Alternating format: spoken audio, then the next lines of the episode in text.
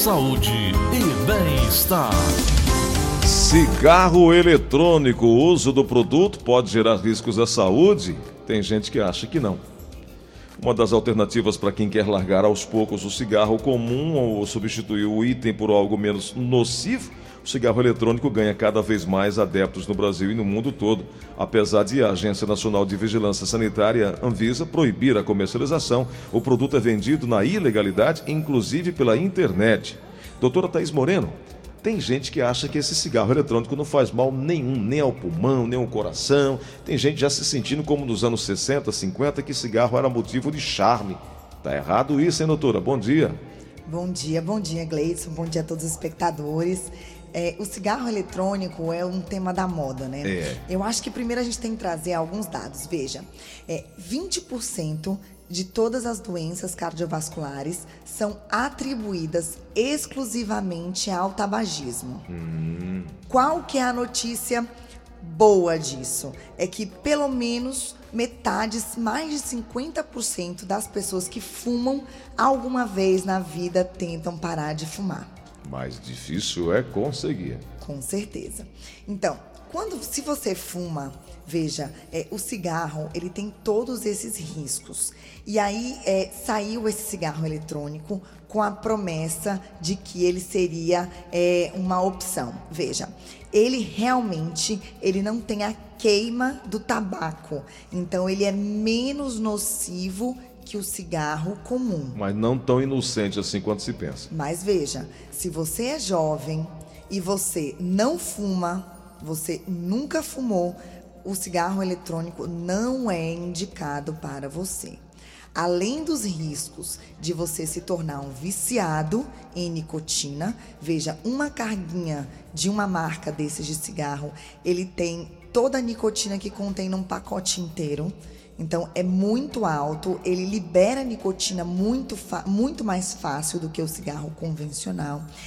E você tem os riscos de doenças cardiovasculares, de derrame, de infarto, de morte e de câncer. Ah, então você me pergunta, Gleidson. Então, doutora, é, por que o cigarro eletrônico saiu como uma coisa positiva? Sedutora também, né? Ele, sedução, você veja, ele é bonitinho, né? Tem uns que parecem até com um, um USB, é bem pequenininho, mas ele é menos tóxico. Mas se você não fuma, ele é tão tóxico quanto cigarro normal para você. Uhum. É melhor evitar. Sem dúvida. É, e aí, é, após esses estudos, as pessoas estão passando por um problema de agora entender o mal que esse, esse, esse bodismo pode levar. E aqui na manchete que eu acabei de ler, é muito sério que diz o seguinte: cigarro eletrônico e os danos pulmonares semelhantes a queimaduras. E isso, obviamente, vai afligir e atingir o coração, né? Isso. Tem uma doença que a sigla dela é EVALE. É uma lesão causada por cigarros eletrônicos ou vaporizadores, como se chama. É uma, é uma doença que já foi descrita, tem mais de 2 mil pessoas nos Estados Unidos que foram acometidos com isso, mais de 50 pessoas morreram. E o que eles viram é que essa lesão pulmonar, que ela começa com uma pneumonia, é, parece uma pneumonia muito grave, e pessoas morreram disso, pessoas jovens, ela está associada principalmente com uma substância. É, encontrada nos cigarros eletrônicos, nos vaporizadores. O nome da sigla dessa substância chama THC, que é o tetrahidrocannabinoide.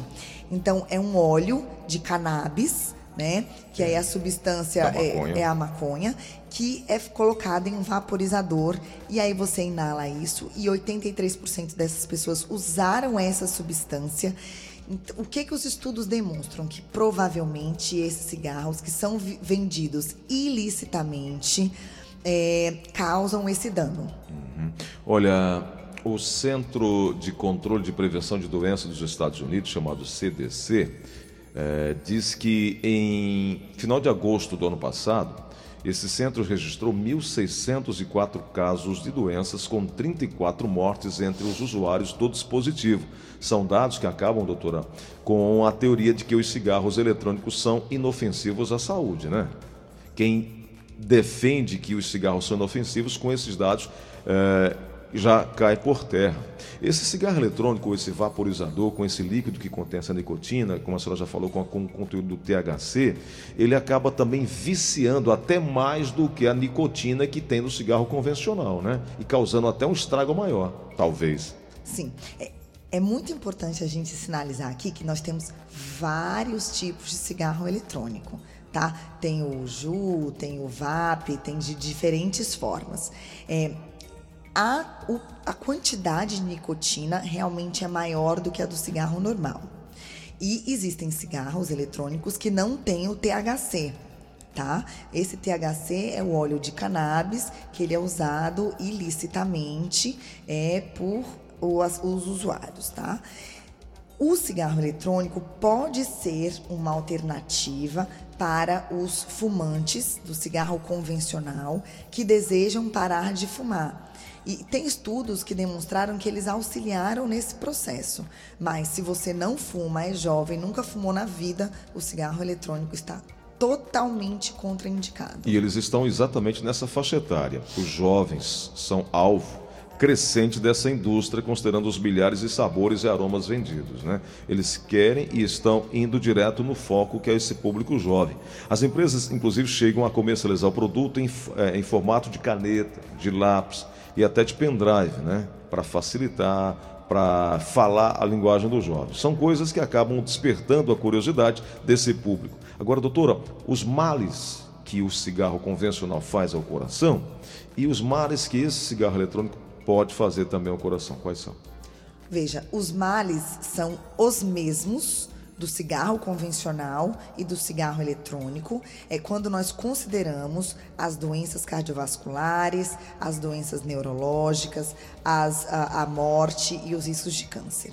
O que nós temos é que o cigarro eletrônico, como ele não tem a combustão do tabaco, ele é menos tóxico.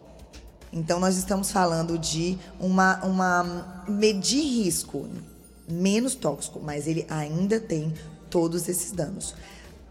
Adicionalmente, o cigarro eletrônico, que é o vaporizador, que tem esse óleo com a substância THC, tetra, tetrahidrocannabinoide, que é o óleo de maconha, ainda pode causar essa doença pulmonar altamente letal, é, que simula uma pneumonia muito grave a, a, falta de ar, dor no peito, tudo isso pode ocorrer, né? Doutora? Isso. Tudo isso, e as pessoas vão achando, não, que é normal, não é porque eu estou cansado, é, essa dor no tórax, essas náuseas também é, são, são sintomas que podem ser causados por esses esses produtos. No Brasil, já há um estudo é, é voltado para conhecimento dessa, de, é, do, dos males que o cigarro eletrônico vem fazendo, ou ainda não há uma comprovação, não há um estudo real ainda, são informações baseadas em estudos americanos? Olha, Gleidson, em relação a cigarro eletrônico, é tudo muito novo. Uhum. Não há nada certo, não existe nenhum estudo muito robusto e, e tudo que a gente tem de dados de segurança São e eficácia, eles ainda precisam aí de uma longa trajetória. Mas uma coisa que a gente precisa sinalizar aqui para você que está nos ouvindo é que nós temos tratamentos que são excelentes para parar de fumar tá? E o cigarro eletrônico não é nem a primeira, nem a segunda, nem a terceira, nem a quarta opção para parar de fumar. A gente tem a primeira linha de parar de fumar, que é um comprimido, que é a vareniclina, que é um, um remédio que existe no mercado, que ele ajuda a, a, parar de fumar com taxas muito altas, quase 50% das pessoas param em três semanas, ou é, os dispositivos que são é, que eles dão nicotina para a gente de outra forma. Eles são repositores de nicotina, como o chiclete, o adesivo. A segunda linha é um medicamento baseado em bupropiona e também os repositores, mas aí você usa só um. E quando nada disso dá certo, você pode associar todos esses métodos, tá? Então a gente tem aí primeira, segunda, terceira linha de tratamentos efetivos, com estudos comprovados cientificamente para parar de fumar. Ou seja, você tem opções, opções é, é, testadas cientificamente capazes de te tirar dessa dependência. O que não pode é você trocar um, um alto risco por um médio risco. tudo vai continuar sendo um risco à saúde, né? Sem dúvida. Doutora Thais, é sempre muito bom a gente falar sobre isso, porque dá a oportunidade da pessoa se informar e buscar o conhecimento. É, eu queria que a senhora deixasse, por gentileza, os seus contatos, para que as pessoas pudessem procurá-la, encontrar é, é, caminhos alternativos para sair desse momento, porque eu sei que não é fácil parar de fumar. É, a minha mãe tem 81 anos de idade, ela parou de fumar quatro anos atrás. Eu tenho 50 anos, 51 anos de idade e eu não recordo é, uma cena antes desses três anos com minha mãe sem cigarro. Minha mãe dormia fumando, acordava para fumar o tempo inteiro e teve uma e hoje sofre muito com relação a, aos danos causados pelo cigarro. E ela parou porque teve um problema sério de saúde, ou parava ou morria. Tem gente que não consegue controlar isso, doutor. Então é preciso uma orientação e um acompanhamento médico, né? Olha, uma mensagem final que eu quero deixar para todos vocês é que apesar de o cigarro ter um risco muito alto de doenças cardiovasculares e morte, quando você para de fumar, você em pouco tempo você já reduz esse risco. Então, se você já fuma há muitos anos, como sua mãe, e parou há quatro anos, é incrível. Ela já teve uma redução do risco enorme dela, tá? Então, é, veja que tem alternativas. Procurem um médico para que você possa ter esse apoio é, com medicamento, com adesivos que vão te ajudar a passar por esse período aí, desse primeiro um mês, dois meses sem cigarro, com maior tranquilidade. Então, bom dia a todos vocês, uma semana super iluminada. É, vocês podem me achar no Instagram através do doutora Thaís Moreno, com TH. Eu atendo no Instituto de Clínicas e Endoscopia e o telefone é 3052 7676. Obrigado, doutora. Boa semana. Até segunda, né? Até segunda. Grande abraço.